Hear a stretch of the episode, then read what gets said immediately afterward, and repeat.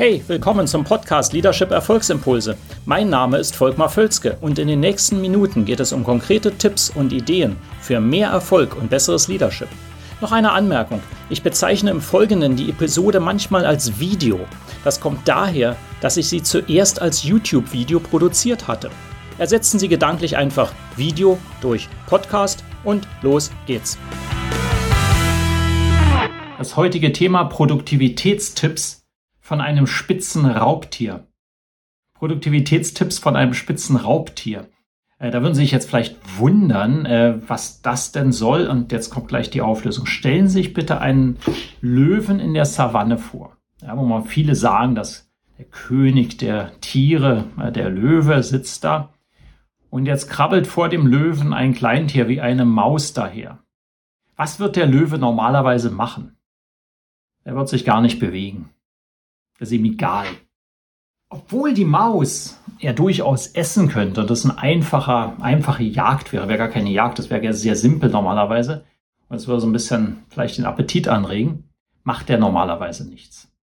Stattdessen sammeln die Löwen, das Löwenrudel lieber die Kräfte, um jeden Tag oder alle zwei Tage, alle drei Tage auf die Jagd zu gehen und Gazellen oder sogar größere Tiere zu jagen.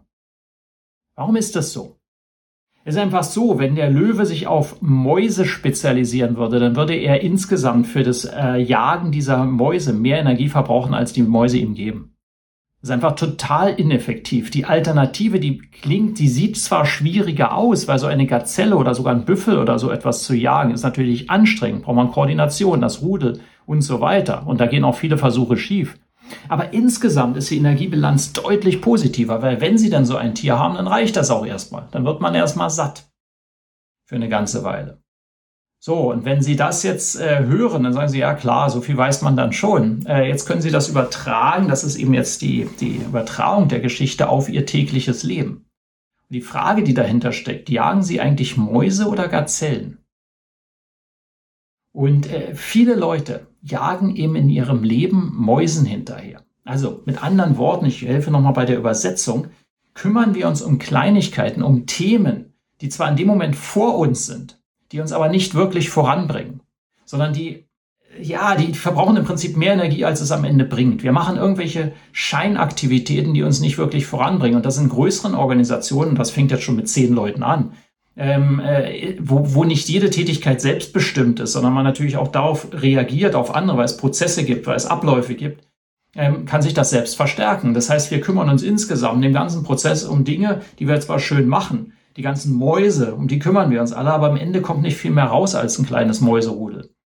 Ja, stattdessen zu sagen, was ist denn die Gazelle? Was ist der Büffel? Was ist das große Ding, was wir haben wollen? Und diese Frage wird zu selten gestellt. Und das behindert jegliche Produktivität, denn das Schlimmste, was sie machen können, das Verschwenderischste, ist, dass sie die Mäusejagd optimieren.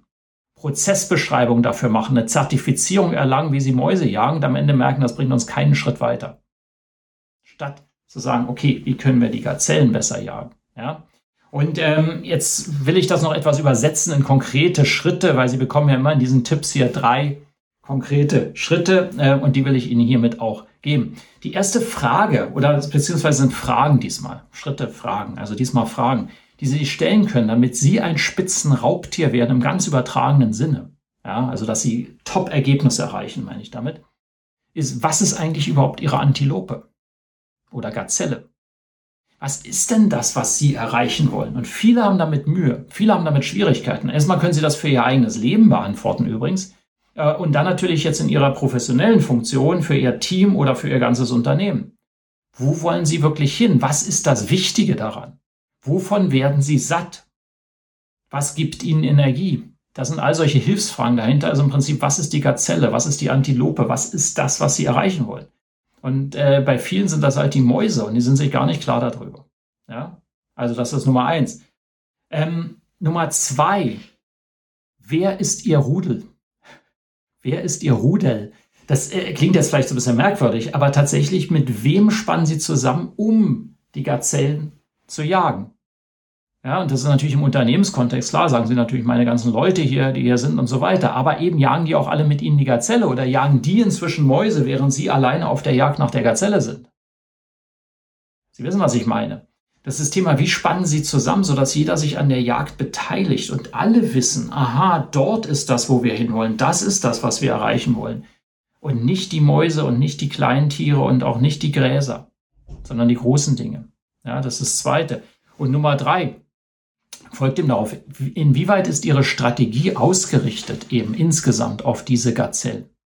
Und das sehe ich eben, das ist häufig überhaupt nicht. Das zerfasert sich in alles Mögliche.